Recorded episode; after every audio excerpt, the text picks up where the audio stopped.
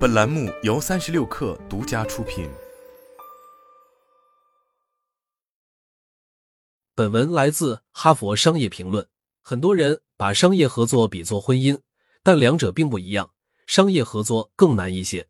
有数据证明，约百分之五十到百分之八十的商业合伙人关系在最初几年里即告失败。不过，合伙人关系与婚姻的相似之处在于，两者都承载着许多重要人际关系。职业关系和财务上的成功，全都杂糅在这样的关系里，而且合伙人共度的时间，或许比可能的结婚对象还要长。结成合伙人关系的人越来越多，合作失败这个问题造成的影响越来越严重。可是，人们一头扎进商业合作关系，被兴奋的漩涡席卷，却没有冷静的思考潜在的问题，之后产生痛苦摩擦的风险非常之高。因此，及早提出直接的问题。减轻或预防潜在的问题，避免不必要的痛苦是非常重要的。一，我们想要的是否相同？赚钱通常是共同的动力，但各自想要多少，有多么想要赚钱，赚钱和其他因素如何匹配，都是重要的问题。合伙人各自的经济状况往往有很大的不同。如果两个人合作创办了一家初创企业，其中一人已经有了充裕的资产作为退路，对他来说。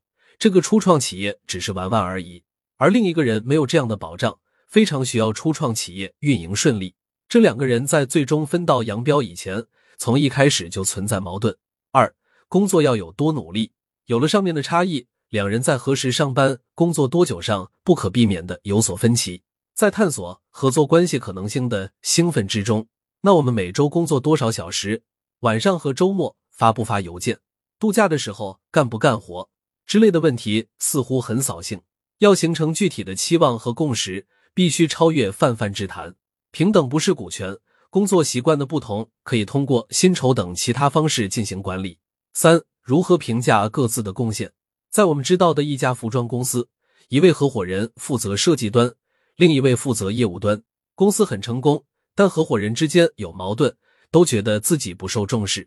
一个人说：“没有我的设计，我们就什么都没有。”另一个人说：“如果我没把衣服做出来卖出去，你伟大的设计也没有价值。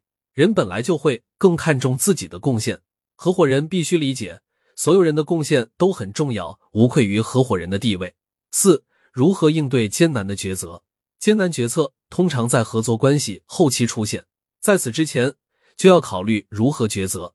合伙人往往会分担决策权，市场营销领域你来负责，人事方面我来负责。这样很好，但要先想清楚，如果合伙人在某个牵涉到各种风险的艰难抉择上意见相左会怎样？五、如何应对冲突？一些人全然不在意激烈的冲突，另一些人则会害怕冲突或感到烦躁。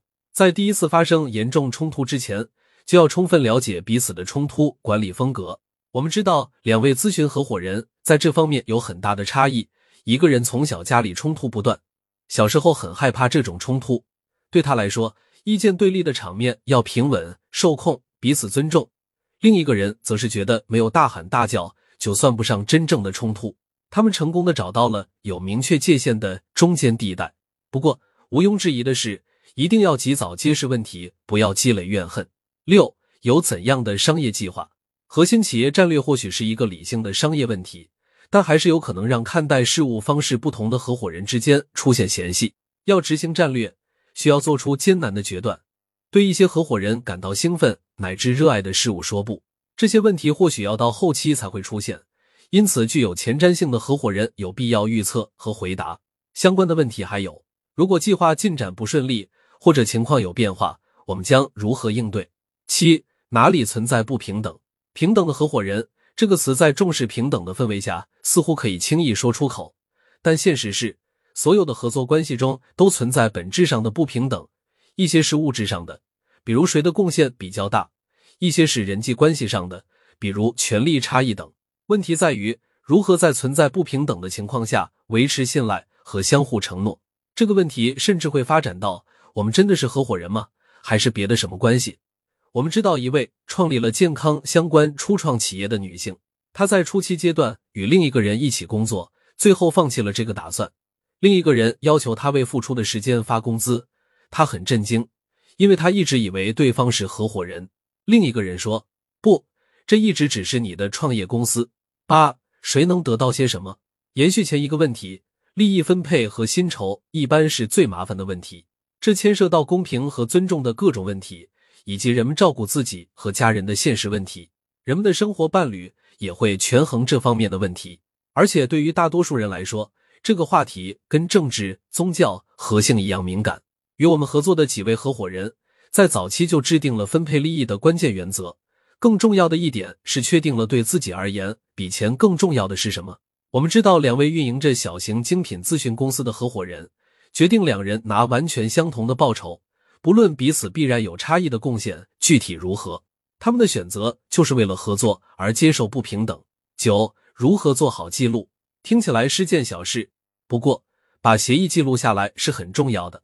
原因有两个：其一，人们可能会觉得已经就某件事达成了共识，但写下来就会发现差异；其二，人们会忘记或者记错，这跟没有共识是一样的。我们知道的某个高管猎头公司，让合伙人用电子签名在一切重要协议上签名，比如怎样分配报酬等等。要设法记录协议，并保存在所有合伙人都容易拿到的地方，免得记忆有误。十、如何结束？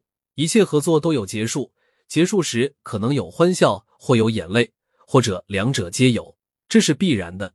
早点明白这一点会容易很多。谁能得到什么？谁拥有什么？如果只有一位或几位合伙人希望退出，该怎么办？合伙人想把哪些自己带进来的知识产权、人际关系或其他资产带走？有什么关于合伙人退出的联络协议或竞业禁止协议？有明确的协议，合伙人就可以体面的离开，避免麻烦、压力和冗长的法律纠纷。我们两人合作多年，八年前乔纳森为了一个很好的机会而离开，我们就是根据协议处理。虽然有这么多要注意的地方，但对很多人来说，成功的商业合作关系是他们最积极、最重要的关系。合适的合伙人会一同度过许多快乐的时光。彼此的成功密不可分，共度人生浮沉，成为很好的朋友。总体来讲，为此承担风险是值得的。从一开始就保持谨慎，有意识的保护合作关系，以应对未来的问题，或者及早避免有缺陷的合作关系，也是值得的。